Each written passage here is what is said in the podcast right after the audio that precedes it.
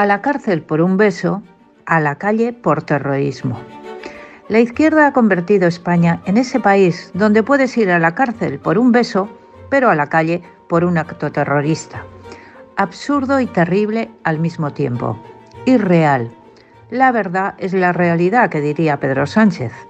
La inquietante realidad de que esta semana un juez de la Audiencia Nacional ha mandado a Rubiales a juicio por el beso a Jenny Hermoso, mientras que el PSOE ha pactado con los independentistas amnistiar el terrorismo, además de la sedición y la malversación, que ya estaban acordadas.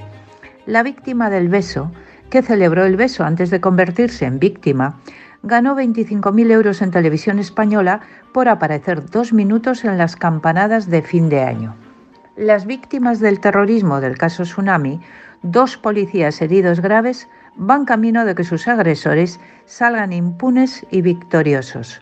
Lo mismo, por otra parte, que los más de 300 asesinados por ETA, cuyos autores nunca fueron detenidos y juzgados.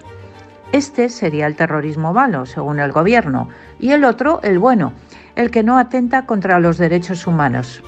En la práctica, ambos se fusionan en esta deriva radical e liberal del socialismo, aliado con el independentismo catalán, pero también con el vasco defensor de Tarras. La comparación de las víctimas, Jenny Hermoso y los dos policías, muestra hasta qué punto la igualdad ante la ley ha sido puesta en cuestión en España.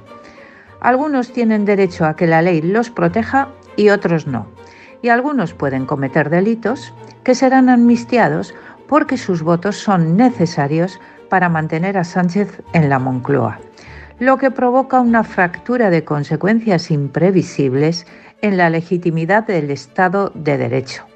Para empezar, ¿cuáles son los principios democráticos que deben respetar a partir de ahora los catalanes constitucionalistas que han acatado la ley? Si el Gobierno premia la sedición, la malversación y el terrorismo, el mensaje de Sánchez es que el respeto a la ley y los métodos democráticos no valen nada en Cataluña. Llámelo usted conflicto de un golpe de Estado, apropiese de dinero público, agreda a policías, que yo me plegaré a sus exigencias y lo llamaré esfuerzo por la convivencia. Pero hay algo más que la necesidad de siete votos en esta deriva enloquecida del gobierno. Hay un proceso de radicalización del PSOE, de evolución hacia el extremismo y el populismo, como está ocurriendo en otros partidos socialistas. El presidente Sánchez pero las ideas que lideran son las de Yolanda Díaz, las del comunismo identitario, que ha pasado de la lucha de clases a la lucha del género, del clima y de los pueblos.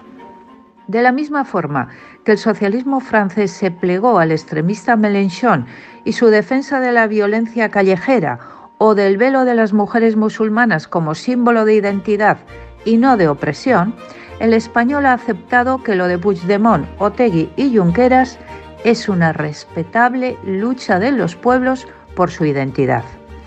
En nombre de la clase social, violencia callejera. En nombre de las etnias, sedición, malversación y terrorismo. Y en nombre del género, símbolos de opresión o conversión de las mujeres en desvalidas menores de edad. Es el viejo comunismo fusionado con identitarismo que ha abrazado el socialismo.